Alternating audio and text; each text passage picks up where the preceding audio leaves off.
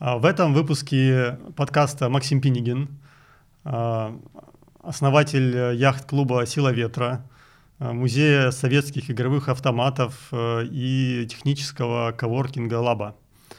Макс очень... Тот человек, который спокоен даже, наверное, в самом свирепом шторме, и при этом у него получается построить большую компанию, где все выглядит как будто это компания из друзей и для друзей. И я очень рад, что он здесь, потому что я готов, хочется у него узнать, а, как это все можно построить так, чтобы это было хорошо.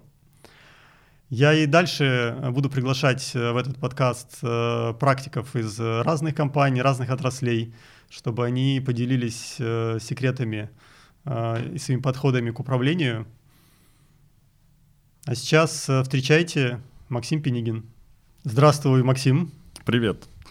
А, знаешь, хочу тебя сразу спросить э, вот тот вопрос, который меня больше всего заботит. А, я вот с самого детства слышу, что нельзя работать э, с друзьями. И я слышал истории от родителей э, плохие, когда друг оказался не друг. И от каких-то своих знакомых слышал, что ну, часто заканчивается плохо. При этом вот сила ветра для меня это вот прежде всего сообщество друзей – чем э, компания, чем бизнес. Э, вот э, расскажи, как ты, как сделать так, чтобы друзья оставались друзьями во время работы? Хм, хороший вопрос. Действительно, и мне говорили в детстве, что нельзя с друзьями ничего делать. Но мне всегда хотелось делать с друзьями, потому что с, странно делать с какими-то непонятными людьми, не с друзьями, которых ты не знаешь, с которыми тебе не интересно, не кайфово. И поэтому я сразу решил нарушать это правило. Ну и, в принципе, ну, отлично получалось нарушать, никаких негативных последствий э, не было. С друзьями мы не ссорились, не как-то не расходились неприятно. И даже не припомню, что были какие-то сильные конфликты. А мне кажется, золотое правило разделять э, отношения дружеские и рабочие. И э, не обязательно по времени суток, там с 9 до 6 э, вы, коллеги, а потом друзья. Нет, но э, в голове всегда должно быть э, понятно, что э, рабочие процессы и какие-то обсуждения не должны влиять на дружбу, потому что у всех одна и та же цель сделать, чтобы компании было э, лучше. Ну а как вот ты это разделяешь? я, вот, я, например, всегда рекомендую, если друзья начинают делать компании, говорю, ребят, вы договоритесь с самого начала. Во-первых, кто за что отвечает, чтобы не было такого, чтобы люди заходили на чужие зоны ответственности. Во-вторых, договоритесь о том, как вы будете расходиться. Потому что, э, ну, скажем так... Уже недружелюбный подход на вид. Э, недружелюбный подход, ну просто... Ну это же бизнес. Получается, что а как вот э, сказать? Э, потому что когда люди начинают делить бизнес, и они уже не друзья, то получается всегда очень плохо. Это мне все время кажется, что лучше, пока мы еще друзья, договориться, что окей, то есть если вдруг что-то будет плохое, у нас такие будут принципы. Да не надо ссориться, это, ну, заложили вот эти принципы, что с другом можно из-за бизнеса поругаться. Ну да, наверное, можно, но и с любым человеком можно поругаться, и в принципе можно поругаться нет, э, нет проблем. Но если у тебя нет такой цели, то, может быть, и не надо даже задумываться на, над этим и э, как-то заранее прописывать э, рамки. Но более того, наверное, все зависит от того, э, с какой целью ты идешь в бизнес. И ты хочешь максимизировать прибыль или заниматься любимым делом. Если любимым делом, то ну, все остальное вторично, на мой взгляд. А если зарабатывать деньги, то тогда, ну, мне кажется, надо делать все то, что ты говоришь, и друзей не обязательно втягивать. Это, ну, это любое может быть занятие, которое приносит деньги и которое никак не, не связано с твоим внутренним миром. Ну, окей, там, ну, не знаю, вырубаешь лес, продаешь э, там древесину. А, нет, что-то сейчас хочу обидеть э, лесорубов. Не, не надо, наверняка куча, куча лесорубов смотрит подкаст. Действительно, да, вот мои истории, даже вот история там у меня у отца была проблема с другом, ну, они там торговали в 90-е какими-то товарами, понятно, что это было вряд ли дело, которое им хотелось заниматься всю жизнь. И действительно, когда стоят деньги, наверное, легко ну, это когда, получается, людьми не держат какие-то их внутренние ценности, интересы, а просто давай мы сейчас заработаем денег, и у каждого свое есть понимание, как эти деньги должны быть, для чего, и в итоге все плохо заканчивается. Да это, ну, как какой-то кейс. Иногда плохо заканчивается, иногда mm-hmm. хорошо заканчивается. Мне кажется, надо всегда думать о там, партнере, о стороне, э, ну, как-то реалистично и понимать, где сильные стороны, где слабые стороны. И не стараться нагружать и заставлять э, ну, какую-то пропорцию, что ли, в делах. Кому-то сложно ездить на переговоры, ему лучше посидеть дома, за, заняться, там, не знаю, аналитикой, проанализировать, куда дальше двигаться, составить стратегию. А кому-то проще общаться с людьми.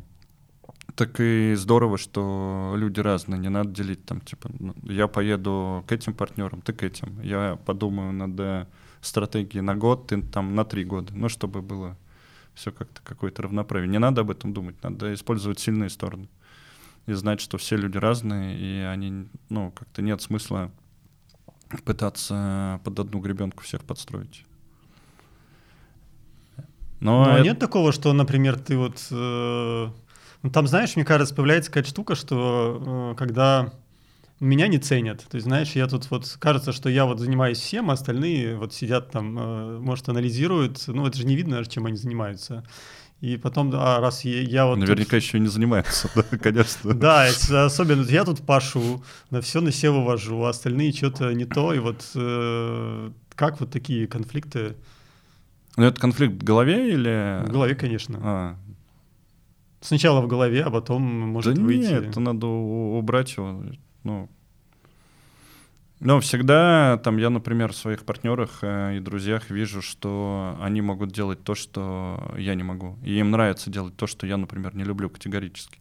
Меня попробуй заставь написать какой-то текст. Я буду, ну, откладывать это максимально надолго, и потом, э, потом и не напишу. Или кого-то попрошу за меня написать, или еще что-то. Но я просто не люблю писать категорически. А кто-то любит.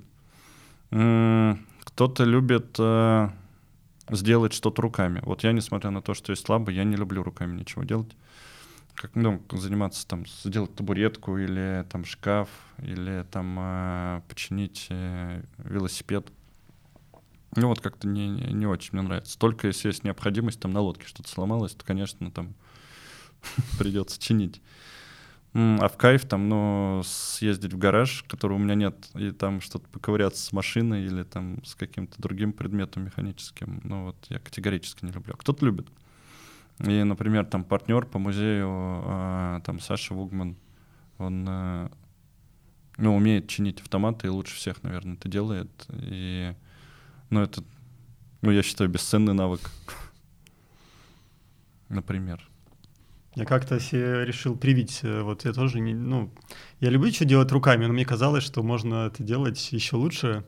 И я нашел себе приключение на голову, купил э, Porsche uh-huh. 75 -го года выпуска, не на ходу. Ну, идеально. Да, я думаю, сейчас я его починю, разберусь, буду ходить в гараж, зависать с, с друзьями, но что-то пошло не так. Он у меня простоял два года, я его продал, потому что понял, что нет, Mm. Это не моя история. Мы как-то яхту строили по похожим образом с друзьями. М решили, что надо поближе ну, к дому, к работе э, организовать пространство, где можно построить лодку. И на Малом Каретном мы арендовали как раз э, верфь, как мы называли, но на самом деле это был большой гараж. Привезли там материалы, э, купили проект, и начали, начали собирать. У нас хватило, наверное, на, на две недели. Мы вечерами приходили, переодевались, э, разводили эпоксидку, чуть-чуть клеили. Э, потом надо было собираться. Да, переодевались, э, уезжали. Работа двигалась катастрофически медленно. И, мы сдались э, сильно быстрее, чем два года. Да. Вот просто стояла машина, я-то ничего не делал с ней. Я пару раз вывез э, в мастерскую, мне сказали, не, ну там все сложно. Да. Ну, я не стараюсь развивать в себе слабые стороны. Но не, не то, что слабые стороны, но делать то, что я не люблю, ну, я, я просто не люблю. И, и полюбить их, наверное, ну, сложно, может быть. Но пока, пока не собираюсь менять. А что ты, что ты любишь в своей работе? В своей работе, что я люблю? Я люблю людей, которые приходят, э, которые работают внутри, с ними здорово поболтать, пообщаться, попридумывать что-то вместе. Это очень интересно. Я учусь у них, и у партнеров, и у сотрудников. А, они же все разные, и там, ну, большинство абсолютно на меня не похожи. Вот читать я не люблю, можно было из книжек опыт, э, ну, подчерпнуть. Можно было записаться на какие-то курсы, там, получить MBA, ну, или что там сейчас еще получают, э, прослушать все курсы на скиллбоксе. Но э, не, не получается выделить какое-то время. Поэтому приходится у людей учиться. Вот сегодня поеду на конференцию по спортивному маркетингу. Буду там что-то рассказывать и тоже попробую у кого-то научиться чему-нибудь. Мне кажется, вот, кстати, этот подход твой, он, э, потому что я как э, и клиент, э, давний друг Силы Ветра, ну, чувствуется, что я туда прихожу, и все друзья. Куда бы я ни приехал, там, в Питер, в Москву или какую-нибудь регату, то есть это все передается.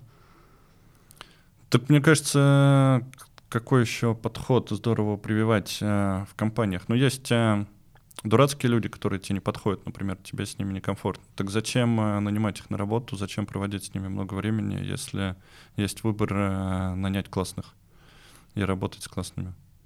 Тут все очень легко. Ты же, ты же выбираешь. Но при этом вот смотри, когда вот э, все начиналось... Э, все были дурацкие? Э, нет, все были классные, но вот, ну, скажу честно, были все время организационные косяки. И просто, ну, мы такие говорим, ну, понятно, что это классные ребята, но с организацией у них всегда сложности, мы ну, это все прощали. А, но я обратил внимание, знаешь, это вот э, когда пандемия началась, и раньше вот э, вы приходили, приезжали на этап кубка силы ветра, э, ну, два часа опоздания вообще нормальное дело, было регулярно такое было. Ну, как-то, ну ладно, потусуемся. Тут раз, и все начиналось, стало вовремя начинаться, как будто бы. И вот я стал обращать внимание, что почему-то вот эта вот э, ну, организация стала у вас лучше работать чем вот, скажем, там первые пару лет. Ну, немножко обидно, что на, два часа кубок задерживался. Не, не, не, не припомню такого. Но э... Ну, если второй этап после первого, там, знаешь, первый на час, там еще на а, час. ну это может, ну это гонки, это же там может, там заштелело, хотелось больше провести, да, такое может быть, да. Нет, а потом старо сразу стали обрубать. Ну да, видимо, жаловался кто-то в поддержку. Да, тут э, понятно, что в любом бизнесе, когда ты его строишь, э, какие-то косяки и проблемы появляются. Это неизбежно. Но на них надо реагировать, надо их э, подмечать и исправлять. Ну, потому что если их не исправлять, то вся история, ну, любая, она скуксится и протухнет. Ни, никогда не будет э, аудитория поддерживать то, что остановилось, замирает и там ухудшает по качеству. Ну, ну это же и здорово. Это позволяет эволюционировать, э, развиваться и в итоге дает классный продукт. Ну вот, например, там э, в финтехе у нас все более-менее неплохо. Очень много технологий, наверное, из-за конкуренции, из-за того, что много людей занималось развитием продукта. А так сейчас уезжаешь там в другие страны, и тебе говорят, ой, телефон можно оплатить только на, на кассе в офисе. Или, ну, перевести деньги, надо там платежку какую-то оформить. А ты привык уже, что у тебя приложение скачал, за 30 секунд деньги перевел кому хочешь. Куда при этом у вас в силе ветра, но я не вижу конкурентов сейчас. Что тогда вас вот э, заставляет двигаться? Аудитория и внутренняя, внутренняя работа над качеством, что ли, продукта. Мы всегда видим, что можно улучшить, что можно добавить, что сделать э, ну, более правильно, более четко, ну, постоянно там что-то допиливаем, доделываем. А как, как вот это у вас просто происходит? Потому что для меня, вот, знаешь, когда компания начинает расти, у вас уже там несколько десятков человек, э, как мне кажется, э, то, знаешь, появляется директор, менеджер, менеджер менеджера, там, угу. и человек, который вот ты, которому, может, не все равно, он уже может не видеть каких-то косяков, не знаю, в Нижнем Новгороде, что происходит. А, как вот э, вы этого добиваетесь? Я могу не видеть косяков? Да. Или... Нет, я не могу не, не видеть косяков. Вот это вот мое, наверное, самое большое огорчение от э, силы ветра, что я не могу сам кайфовать в своих продуктах, потому что все время мне что-то не нравится, все время хочется подправить, э, доделать, переделать.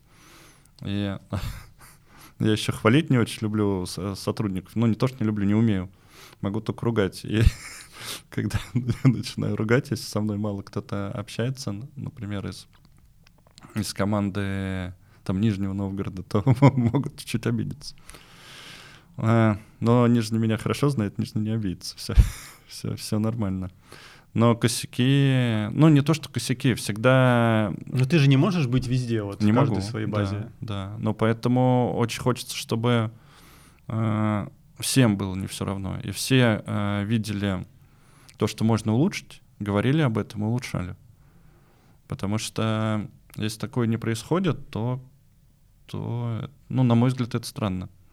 Ты заметил проблему, так надо о ней сказать для того, чтобы не поругать человека, который допустил такое, а для того, чтобы эту проблему можно было исправить для того, чтобы следующему клиенту или, не знаю, сотруднику было лучше, проще, ну, как-то интересней, полезней. Это же все, ну, достаточно, достаточно просто. Ну, вообще это мало где работает. Да, и я так красиво говорю об этом. Я думаю, что у нас не работает это на 100% точно. А, но очень хочется, чтобы это работало, и это очень важно. Если так будет работать, то будет куда больше развития, куда... Ну, столько... Ну, можно сворачивать горы, правда. Это да. Ну, а как сделать так, чтобы это было, этого было больше? Надо разговаривать, надо своим примером показывать. А, и, ну, наверное, надо научиться хвалить. Вот, но это не, не ко мне. Не знаю, как этого добиться.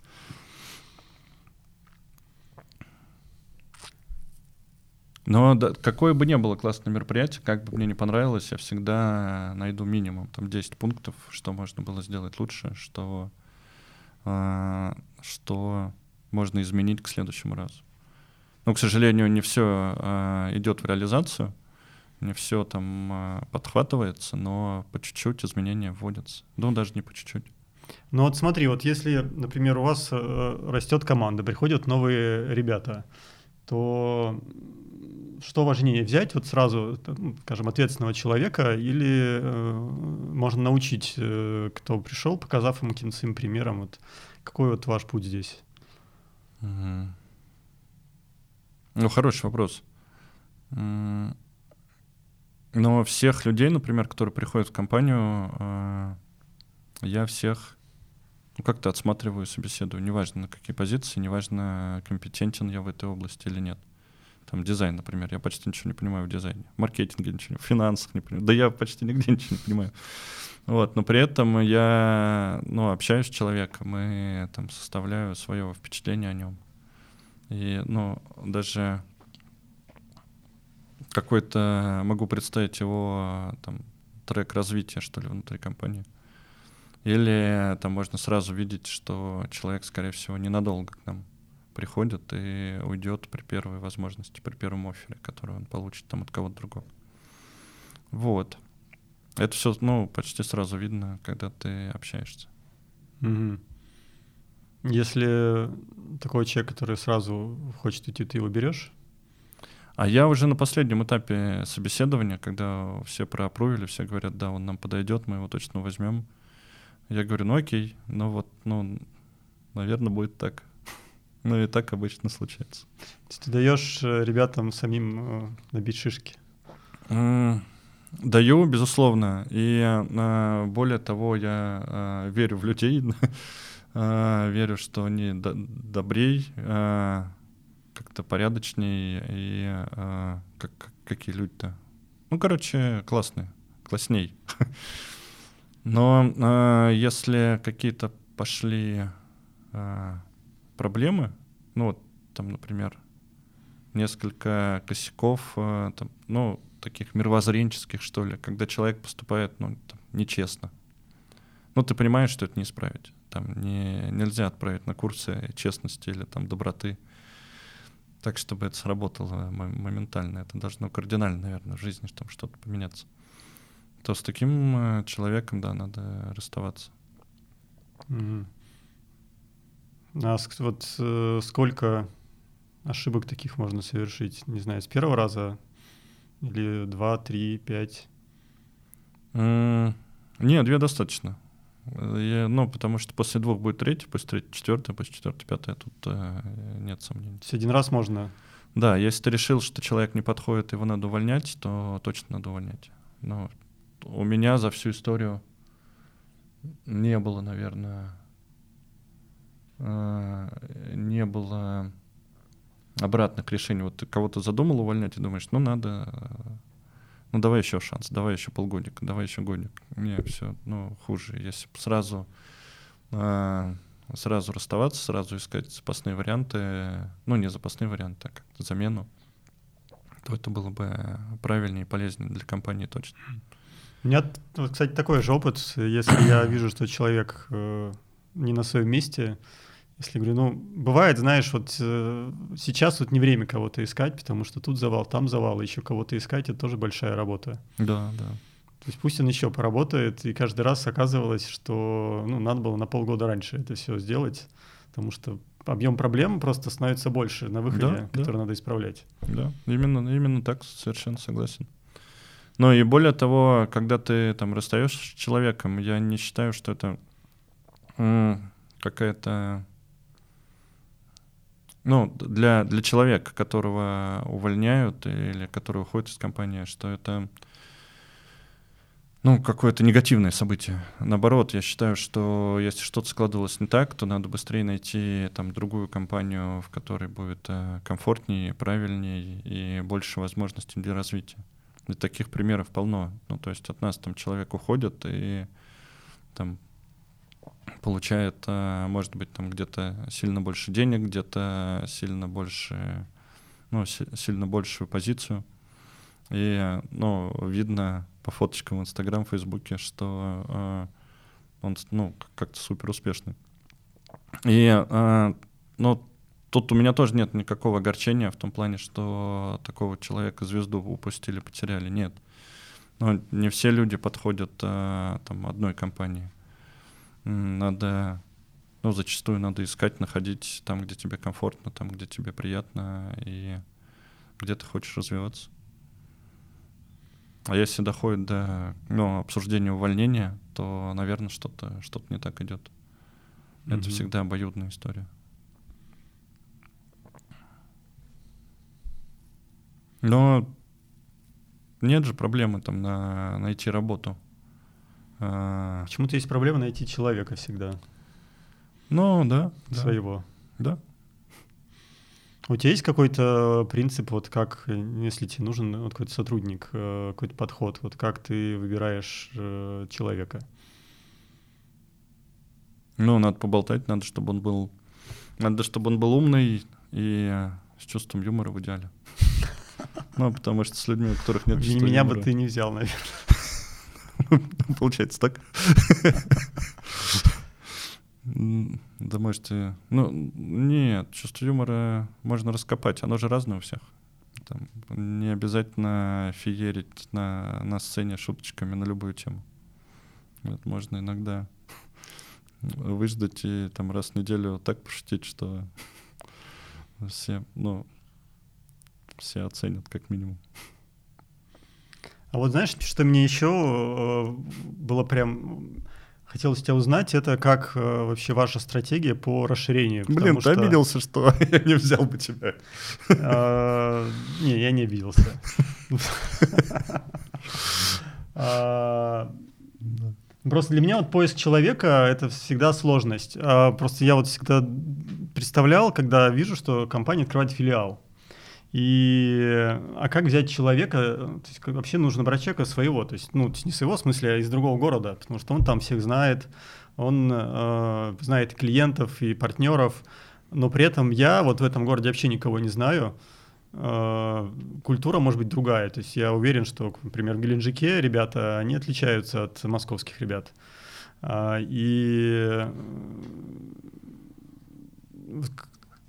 как это для меня это, знаешь, такой квест, который вот э, даже непонятно с чего взяться. А, то есть надо, а взяться э, непонятно с чего. Как вы для себя вот это решили, эту задачу? Ну, ездили, пробовали, не всегда с первого раза получалось подобрать э, классную команду. Но... Ну как вообще искали людей? То есть ну, не, ну, не вывешивали же объявления? Не вывешивали. Ну, может, где-то и вывешивали, но на руководителя филиала, наверное, не вывешивали. А, надо взять. Ну, откуда-то берутся. Обычно сами такие приходят и говорят, ой, мы хотим работать, а давайте филиал откроем в нашем городе. А вот мы вот это умеем. А, ну, кто-то по слухам узнает, что мы куда-то начинаем выходить и пишет нам и говорит, а я вот хочу у вас работать. Например, mm-hmm. так. Рекомендации очень много дают. Можно потрясти наше сообщество, то есть спросить, а вдруг кто-то есть там в Ярославле или, не знаю, в Геленджике в том же самом. И сообщество работает, люди находятся. Можно, ну, нужно спрашивать. Mm-hmm. Ну, вообще, я думаю, что это, ну, самый хороший способ рекомендации. Безусловно, да. Но не всегда он ну, не всегда дают мне рекомендации. Ну, я, я когда ищу человека, uh-huh. э, иногда не получаю рекомендаций хороших, которые мне нравятся. И тогда возникает проблема. А что же делать дальше? Ну... Искать дальше, наверное. Ну да. А на какую, на какую позицию ты ищешь? Ну, я вас очень много занимаюсь финансами, меня все время спрашивают, Саша, э, нужен главный бухгалтер. Я всех главных бухгалтеров знакомых уже давно пристроил, как-то и закончились. А, я шучу, конечно, но вот финансовый блок, э, мне постоянно, например, обращаются, я сам, когда их себе брал, мне вот не получалось э, с помощью рекомендаций искать. Но знаешь, наверное, сила, ну, сила бренда моего э, не такая, как сила силы ветра. Потому что вас, конечно, все знают в комьюнити, яхтином, я думаю, по всей стране. Угу. Ну вот я бы как, как делал, э, если бы я искал, вот мне нужен был финансист, например, где-то. Я бы позвонил своим друзьям из э, четверки. Она как, не знаю, бывшая четверка или... Ну, я, кстати, тоже не знаю. Ну, все понимают, да, что ну, да, четверка. А, позвонил бы там, ну, может, в две компании, в PwC, там, друзьям, и в Deloitte, например, и сказал, а, слушайте, а найдите мне вот такого человека или подскажите, кто мог бы работать. И почему-то мне так кажется, что они найдут достаточно быстро, скажут, ой, у нас вот как раз уходит, или у нас ушел там человек, там что-то свое открывает, или вот проработал э, когда-то э, там в PwC, например, три года, и сейчас живет э, в Саратове, а мне как раз там нужен финансист. Я бы вот, ну, наверное, как так сказал. Mm. То есть находил бы эксперта, с которым э, ну, нас связывают какие-то дружеские отношения. И э, с помощью этого эксперта находил, закрывал себе позицию. Наверное, не со всеми городами это сработает, но, но может и сработает. А надо вообще контролировать людей? Просто я вот сейчас думаю, окей, я вот открыл филиал э, в Ярославле. Да. Бывают там пара-два раза в год. А как, э, то есть, ну, я, конечно, хочу, чтобы всем было не, э, люди были ответственны, чтобы было не все равно, но э, вообще вот инструмент контроля, вот у вас он как как реализуется? И нужен ли он? Ну, я уверен, что он нужен. И если бы он у нас был, опять же, классно настроен, то мы бы сильно быстрее развивались. Мы даем достаточно много свободы и смотрим, как, как развиваются события, как набирается опыт э, команды филиала, как она взаимодействует с э, бэк-офисом, это тоже у нас достаточно такое проблемное место. Но при этом через год обычно команда становится куда более закаленной, и если она не теряет мотивацию за этот период и хочет э, там добиваться результата, видит горящие глаза людей, которые приходят на тренировку и кайфуют от тренировок, то э, очень высока вероятность, что дальше развитие будет ну, достаточно активным. Есть у нас сложные филиалы, э, там, например, Минск, там несколько партнеров, все вроде бы заодно, но чуть-чуть в разные стороны тянут, и поэтому вся, вся система не едет так, как нам хотелось бы. Хотя э, тоже там в Минске я вижу большой потенциал. А, например, там в том же, в том же Дубае команда сложилась э, небольшая, но тянущая в одном направлении. И это видно. И по результатам видно. А как вы вообще, когда решали выйти в Дубай? Почему Дубай? То есть у вас было какое-то, не знаю, исследование? как вы это решение принимали? Исследование. Исследования не было, если коротко отвечать на вопрос. А, да не так много городов, которые около воды и в которых хочется, хочется что-то сделать, связанное с парусом. Я влюбился в Дубай э, за год до открытия филиала, случайно приехал туда на экспо, удивился тому, какой, э, какой Дубай. Я думал, ну, в пустыне стоят там несколько высоток. А, ну, по сути, сделали мировой центр, куда люди едут э, из Европы, из Лондона, из Америки, из Азии, из России. И э, построили в очень тяжелом климате. Там в пустыне фактически, э, там в пустыне, где там летом бывают э, очень высокие температуры, где мало воды, где э, ну, люди всю жизнь э, ну, как-то занимались. Я не знаю даже, как, как, как выживали бедуины. Как, э, ну, понятно, что там, ну, как-то сельским хозяйством, наверное, занимались. Но без кондеев, вот 60 градусов или 55, как выдержать днем, я не, не очень представляю. Вот. Э, но несмотря на это, сделали э, огромный город, и честь и хвала, конечно, ребятам, которые это замыслили и которые это все реализовали. Сейчас это прям современный, современный мегаполис. Вот. А почему выбрали его? В принципе, мы хотели открыться в Турции и в Дубае. Но так получилось, что ну, я, я уехал в, в Дубай, а Турция чуть-чуть там затормозилась по ряду причин. И, ну и Дубай открылся. Вот. На следующий год в Турцию поеду. Откроем в Турцию. Думали еще о Барселоне, о Тель-Авиве. Это попозже. То есть получается, что вы как-то, не знаю, на интуиции все делаете? Да. Ну, это тебе понравился город, такой классный город, я здесь кайфую, пусть другие тоже кайфуют. Ну, можно назвать это интуицией, но, конечно, я немножко лукавлю, когда говорю, что мы ни, ничего не изучали изучали, и аудитория нас звала и говорит, приезжайте в Дубай, откройтесь. Ну, нас зовут и в Тбилиси, и в Армению, и э, в Узбекистан, хотя там не очень понимаю, где можно рядом с большим городом э, ходить на, на яхтах. Но по чуть-чуть, как-то по чуть-чуть ты начинаешь верить сам, что эта история может там заработать. И тогда прикладываешь э, сильно больше усилий для того, чтобы это реализовать. А вот когда вы, вот, ну сейчас вот если посмотреть на силу ветра, она, например, стала сильно больше, чем была вот 5 лет назад. У вас даже глампинг есть. То есть э, если раньше это просто было яхтенные путешествия, школа капитанов, и потом появились э, лодки уже в водохранилищах, Мгм. потом появились э, корпоративные регаты, все как-то вот растет, там чар, своя чартерная компания, глэмпинг. Вот для вас вот это расширение, оно как-то, как вот вы, как придумаете вообще такие штуки? Да мы давно придумали, хочется, чтобы э, классный человек, который увлекается парусом, мог у нас получить все услуги, связанные с э, парусным спортом и туризмом. Это мы еще лодки не начали строить, это мы еще по всему миру не запустили э, чартерную компанию, но мы это сделаем. Ну, это классно.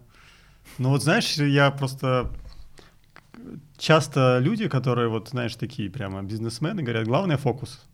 Вот вы вот занимаетесь одним, и будет там супер э, успешным. А так получается, что у вас, э, ну, как будто бы немножко фокус может теряться. Нет такого? Да нет такого. Мы же не занимаемся горными лыжами, нас постоянно туда тянут. Или говорят, а давайте сапы еще сделаем, а давайте на моторках будем делать. Мы говорим, нет, моторки мы не любим, мы любим парус. Хотим заниматься парусом. Я тоже не люблю моторки. Ну все, берем тогда тебя к нам в компанию. Я считаю, что мы, конечно, держим, держим фокус и не, не расплываемся. И глэмпинг мы сделали, например, для того, чтобы наша аудитория могла оставаться после тренировки, а, не ехать домой по пробкам, и на следующий день с утра, например, сходить еще раз на тренинг. Так не сработало, конечно же. Сработало совершенно иначе. Приезжают люди в глэмпинг, которые ни разу не были на яхтах, в большинстве своем, видят лодки, и, и после этого начинают тренироваться и ходить на яхтах. Но вот таким образом с абсолютно с другой идеей сделали бизнес, связанный с глэмпингами. Нельзя сказать, что он там супер успешный. Наверняка торговля, не знаю, биткоином принесла бы больше денег. Но штука приятная, там, а, ну, хочется гордиться этой историей. Вот. Ну и также мы подсадили на парус с помощью глэмпинга, мне кажется, несколько сотен человек уж точно. М. Я вот никогда, да, вот и не думал, что это так может сработать. Вот, ну, за- зачастую там приходится корректировать стратегию. Например, когда мы открывали музей советских игровых автоматов, мы думали, что к нам будут ходить 30-40-летние, которые застали в парках э, эти автоматы и хотят поностальгировать, поиграть. Но сейчас мы видим картину, что на 90%, э, ну, может, на 85% приходят люди, которые никогда этих автоматов не видели. Приходят школьники, приходят студенты, приходят... э, раньше приходило много иностранцев. Это было там а, основой нашей аудитории. Ну ничего, как-то музей, э, музей работает. Да, мы понимаем, что наша аудитория, она сильно моложе, чем мы думали. Музею 16 лет, и э, сейчас, если бы мы ориентировались на м, 30-летних в самом начале, то этим 30-летним сейчас было бы уже там, 55-60. Но не наблюдается такого количества ну, взрослых людей. Ну, мне кажется, это неплохо. Ну, Это... У меня вот есть такая штука, что я часто себе придумаю какую-то идею и начинаю за нее держаться. Такое, как бы, когда все не по плану, я переживаю. То есть, а как, как же так? У меня тут был план такой, а получается совершенно другое. И как у тебя получается вот так вот сказать, ну, как бы, ну, не срослось, ну и хорошо, зато по-другому срослось. Это, наверное, подход к и к бизнесу, и, и вообще к жизни.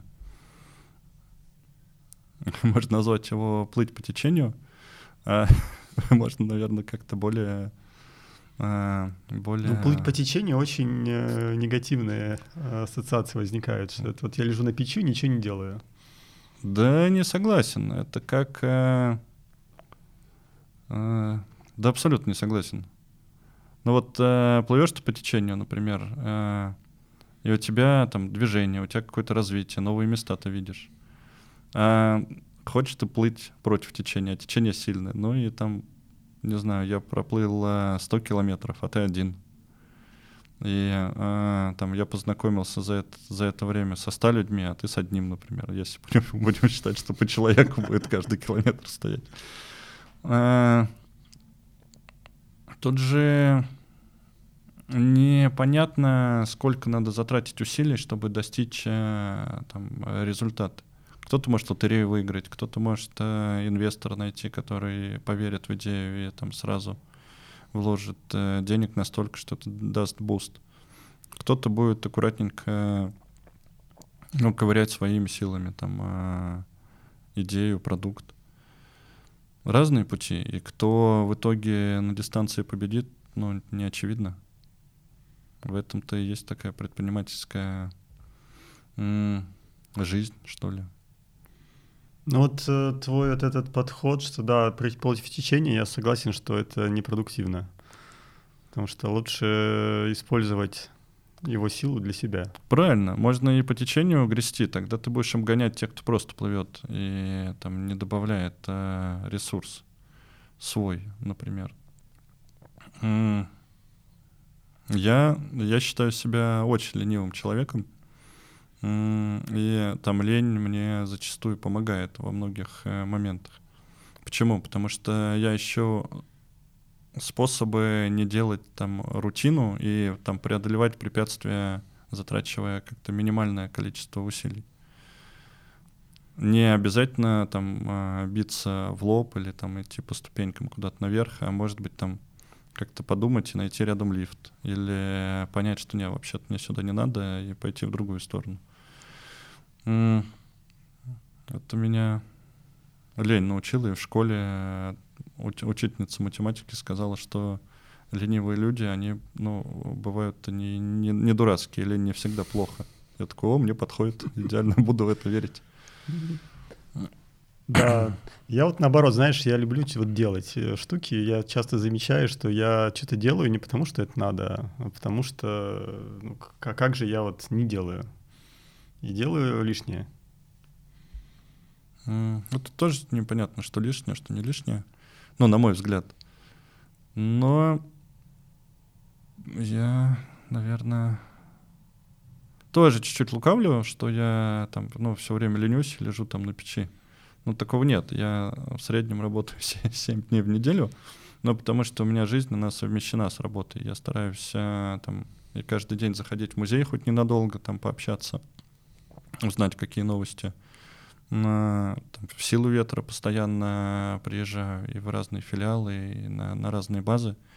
Но, на мой взгляд, важно ну, как-то видеть своими глазами, что, что происходит.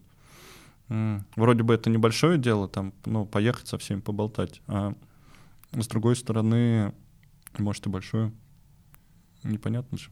Я уверен, что это очень большое дело, потому что ты же не болтаешь, ты информацию собираешь. А без э, информации как можно любое решение принять? Mm. Ну, тоже верно. Как-то... Но мне легче, э, легче думать, что я болтаю, потому что если собираю информацию, это какое-то дело, это ну, должно mm. к чему-то привести, там кого-то похвалить надо или наказать. Такое очень ответственно. Там собрал информацию, куда-то передал, ну так не, не, не хочется. А поболтать, по, обсудить, узнать, какие вопросы, чем можно помочь, что можно сделать иначе. Может быть, какой-то затык там происходит. С кем-то поговорить, там, а, не знаю, в городе. Знаешь, когда началась пандемия, я прям стал чувствовать, что мне вот этого не хватает, потому что одно дело, когда я пришел э, там в офис, вижу людей, поговорил с этим, узнал, какое это дела, что-то быстро решили. И, ну, и, нет, я-то человек, который привык анализировать, я понимаю, что я же не просто болтаю, то есть я, конечно, просто болтаю, но это все для дела. Поэтому я говорю, это для дела, потому что я же э, все равно что-то узнаю из этого. И потом дела делаются гораздо быстрее, потому что я вот что-то узнал, что-то решил. А вот сейчас, э, когда все как-то происходит очень э, как это, рассредоточено, то очень тяжело, вот, потому что вот это вот пропадает, э, эти маленькие болтания, взаимодействия, все только по делу говорится, и тогда как бы... А дело, на самом деле, оно гораздо больше, чем вот какие-то те вот темы, то, что мы себе сами ставим. Никогда не знаешь, вот, из, из, вот какое дело вырастет из какого-нибудь маленького разговора. Согласен. Абсолютно согласен. Как, как рождается идея там что-то изменить, как э, можно что-то э, допридумать, ну, что на эту мысль тебя навеяло, как, э, как повлияло, может быть, разговор на ресепшн или чашка кофе там выпитая в курилке, ну, условно. М. Так что я, я, ну, тоже всегда за то, чтобы по пообщаться, увидеть своими глазами. И, э, ну, какое-то и вдохновение получить. Видно же, что что-то делается, что-то получается. э, Люди кайфуют. Вокруг это самое главное. Не, ну, наверное, есть бизнесы, в которых люди не кайфуют, там э, какие-то злые бизнесы, когда у кого-то что-то отнимают. Но я, например, таким не хочу заниматься. Мне кажется, что вот э, размер бизнеса имеет значение, э, когда, ну, представь, у вас работает э, тысяча человек, Ну, там уже появляется вот эта вся, ну, должна появиться структура, У нас в сезон работает, наверное, около, ну, там, 400 работает. вау, Да. Я не стал уж поправлять вначале, что у нас там несколько десятков человек. У нас бэк-офис только, наверное, человек 80. вау. Вот. Ну, тогда это прямо очень круто, потому что я сколько не видел ребят, все болеют за свое дело. И, может быть, эта граница находится и выше. Потому что я когда смотрю на, знаешь, ну, очень э, большие корпорации, то я не представляю, как вот э, там можно любить свое дело и работать э, одновременно. А, и понимаешь, что это их какой-то способ э, не дела, что вот у нас жесткая система, ты делаешь так, делаешь так, инструкция, подчинение, но при этом есть много людей, которым это ну, не скажу, что нравится, но они в этом существуют, и им в целом, ну, раз они это продолжают делать, наверное, что-то они в этом находят. А мне кажется, что по-разному можно относиться к, к инструкциям, к каким-то описаниям, к базам данных, знаний. Когда-то, ну, в какой-то момент ты понимаешь, что они тебе помогают, и они тебя не ограничивают, а это твой инструмент, которым ты можешь пользоваться.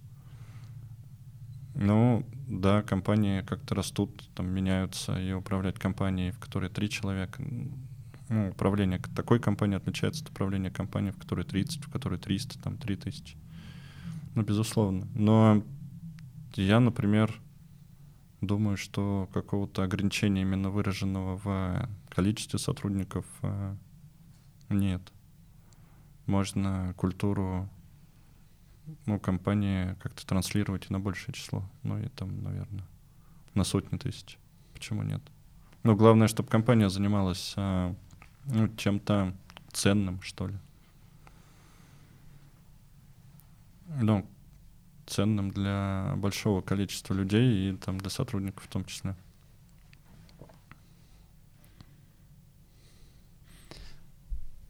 Ну, мне кажется, все компании, раз они существуют, значит, они получают деньги, значит, люди готовы, э, не знаю, тот же взять магнит э, или какие-нибудь там супермаркеты, гигантские сети. Я- ну, для меня это, э, это супер большой бизнес.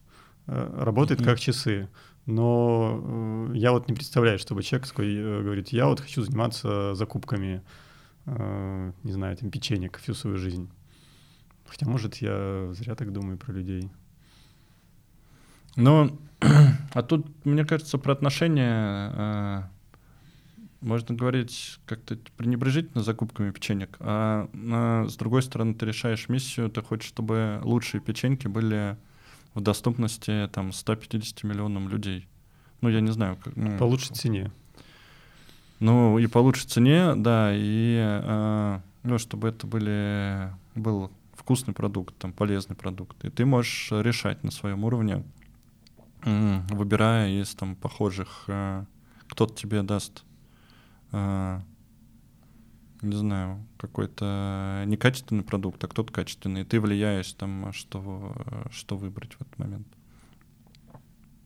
Почему нет? И ты, ну, таким образом ты приносишь пользу огромному количеству людей.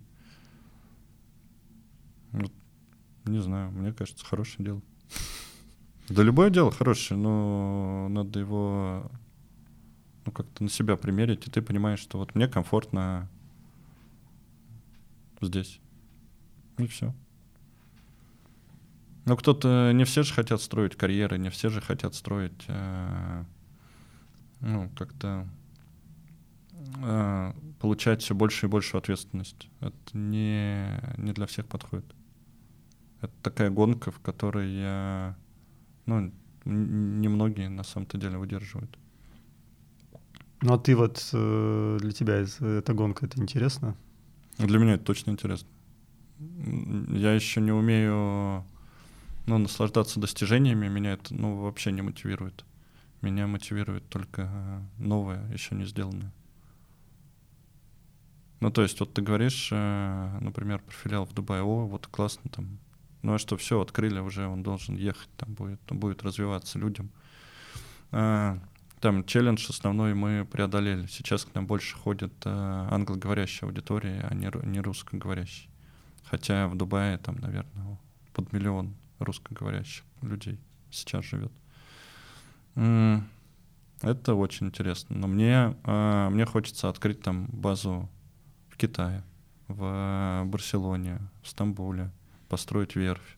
То, что еще не сделано. То, что кажется, что маленькая компания, занимающаяся парусом, не может себе позволить. А я, я думаю, что может. Надо только приложить чуть больше сил, чуть меньше лениться и, и чуть быстрее плыть по течению. А как можно ли вообще научиться вот э, такому, вот, ну, не знаю, предпринимательству, подходу такому? А я не знаю. Ну, как-то я учился... А где я учился? Я учился в Бауманке на инженера, и я помимо того, что ленивый, я еще слабовольный. А я понимал, что образование мне не подходит, мне неинтересно, но бросить не смог. Вот, это, отучился, получил диплом Бауманки, отучился еще в университете управления, тоже понял, что не подходит. Государственное и муниципальное управление у меня было. Я тоже закончил ГУ. Да, и я понял, что я чиновником не хочу быть. А, хотя казалось бы, что политика что-то такое интересное. Но уже во втором курсе я понял, ну, как-то, что это какая-то такая очень скользкая история приятных людей там не очень много, и я, я туда не хочу. Вот. А, и все, ну, книжки читал. А, в школе менеджеров Арсенал я учился и работал. Может быть, я там что-то подчеркнул а, подходы предпринимательские. Возможно. Ну, наверное, можно как-то научиться, но я не, не подскажу все секреты. Вот. Просто делать ну, наверное, можно либо просто делать, либо просто не делать. Дел, делать, что делается, а то, что не идет, э, как против течения не плыть. Это против течения точно, мне кажется, не, не стоит плыть. Может подождать, может оно сменится и тогда поплыть, но вместе с течением. Не знаю, но я не, не сторонник, а, наверное, затрачивать много усилий, которые неизвестно к какому результату приведут. Вот. Но это как э, частая проблема стартапов. Э, ребята хотят э, сделать идеальный продукт. И они делают, делают, делают. Вот у меня друзья такие э, недавно запустились, но они перепридумали свой продукт, там, наверное, раз 10 за 5 или 6 лет подготовки этого продукта.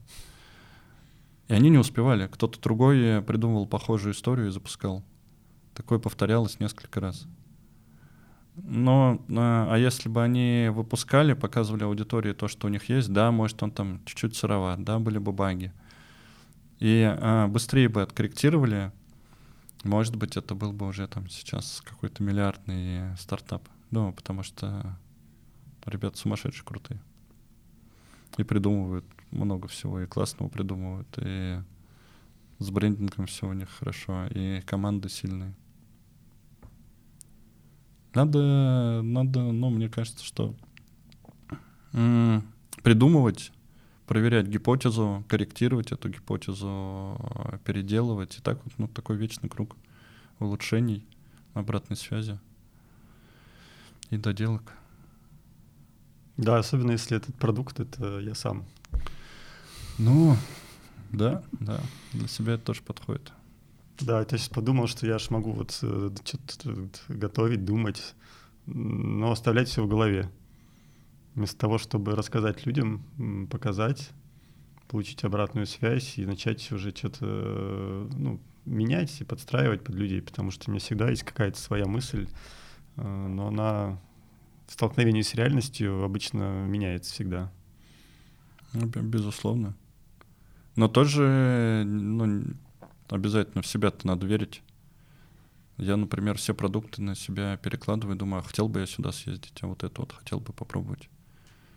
Ну и странно делать то, что ты не хочешь и что тебе не нравится. Тоже такой фильтр. Ну да, получается, что, что надо как-то иметь какое-то ядро. Вот это я не переделаю ни в коем варианте. Но если есть какая-то мелочь, которая мне не важна, а люди говорят, ой, а почему вот этого нет? Конечно, это очень нужно.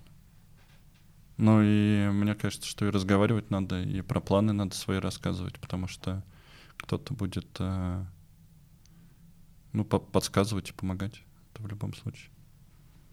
Вот если ты с кем-то поделился, например, можно сказать, а мы в Шанхае хотим открыться. Кто-то скажет, о, у меня там друг живет, или я знаю там, главу коммунистической партии. Ну или какой-то другой партии, не, не знаю, и поможет. Или скажет, не, в Шанхае не вариант, не надо туда выходить, иди в Пекин. Да супер, супер совет. Может, он кардинально там все поменяет. А я даже об этом ну, не, не, не думал. Надо разговаривать с людьми. Да, это, мне кажется, очень э, верный подход. А ты вот э, говоришь, что работаешь 7 дней в неделю. Еще и в трех бизнесах, может, еще есть какие-то, которые я не знаю. Как вот у тебя получается все это успевать? Mm. Это сложно опоздать на работу, если ты каждый день работаешь. А, не знаю, что, что там успевать. Пришел, поделал. Иногда там, 12 часов поработал, иногда, ну, неохота работать 12, ну, 4 поработал. Не знаю. Ну, ты же все время на самом-то деле думаешь там а, частично о обо всем. И мысль может родиться и вечером поздно, и рано с утра. Считать ли это работой, если ты на, находишься не на рабочем месте, а, например, в рестике или в метро, или на самокате едешь куда-то. Ну, можно не считать, но у меня часто ну, какие-то идеи возникают при переключении. Куда ты едешь далеко на машине, хоп, там что-то придумал. Или на самолете, вот долгий перелет, там 9 часов, можно спокойно, тебе никто не звонит, никто не пишет. Можно что-то придумать или обдумать. Или подготовить вопрос хороший. Не знаю.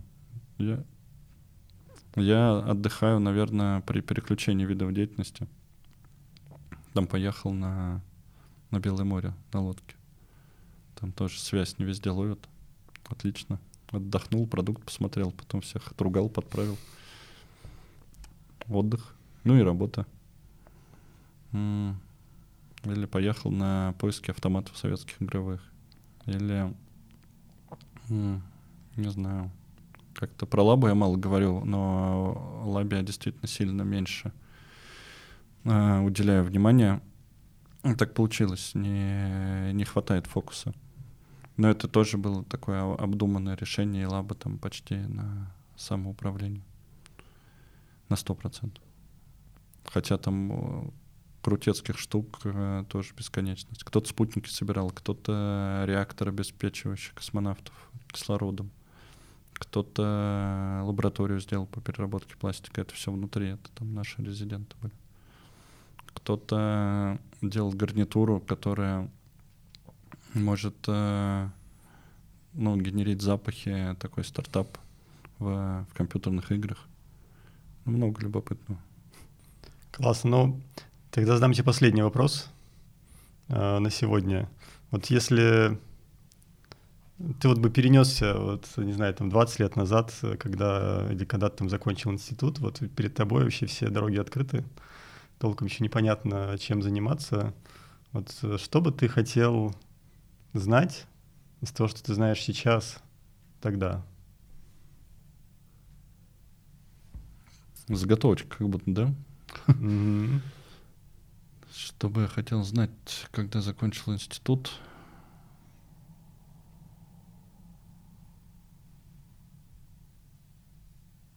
Хм.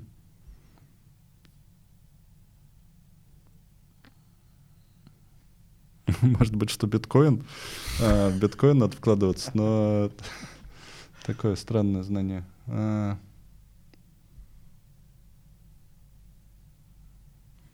Не знаю, мне кажется, что нет какой-то формулы, которая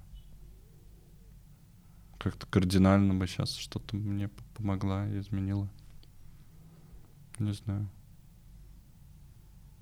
Я просто не, не расстраиваюсь от каких-то неудач. Там э, я разные штуки придумывал и хотел делать. Например, когда-то придумали Airbnb еще до того, как он э, появился. Но не стали делать, потому что команда сложилась э, неприятная. Ну, как раз э, не дружеская, не, не на сто процентов дружеская. И это сразу стало понятно, и, к счастью, я сразу сказал, о, давайте это зафиксируем. Убытки, и не будем ничего делать. И это сработало. Сразу время освободилось, спокойствие тебя не, не гложет, то, что ты там, какие-то взял на себя внутренние обязательства сделать э, успешную штуковину. Mm.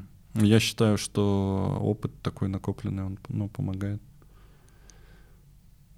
А чтобы... Не, не знаю. Вот мне сейчас не хватает языков, я бы, может быть, как-то себя помотивировал языки подучить. Ну, для того, чтобы можно было глобально думать. Вот я не знаю китайский, например, про китайский рынок сложно думать. Арабский не знаю. Да, ну, никакой не знаю. Вот русский чуть-чуть знаю. А так э, было бы проще ощущать контекст культуру э, и ну, придумывать более правильные и подходящие актуальные вещи. Вот, наверное, так. Спасибо тебе большое. Было интересно, приятно. Классный вопрос. Тебе тоже спасибо.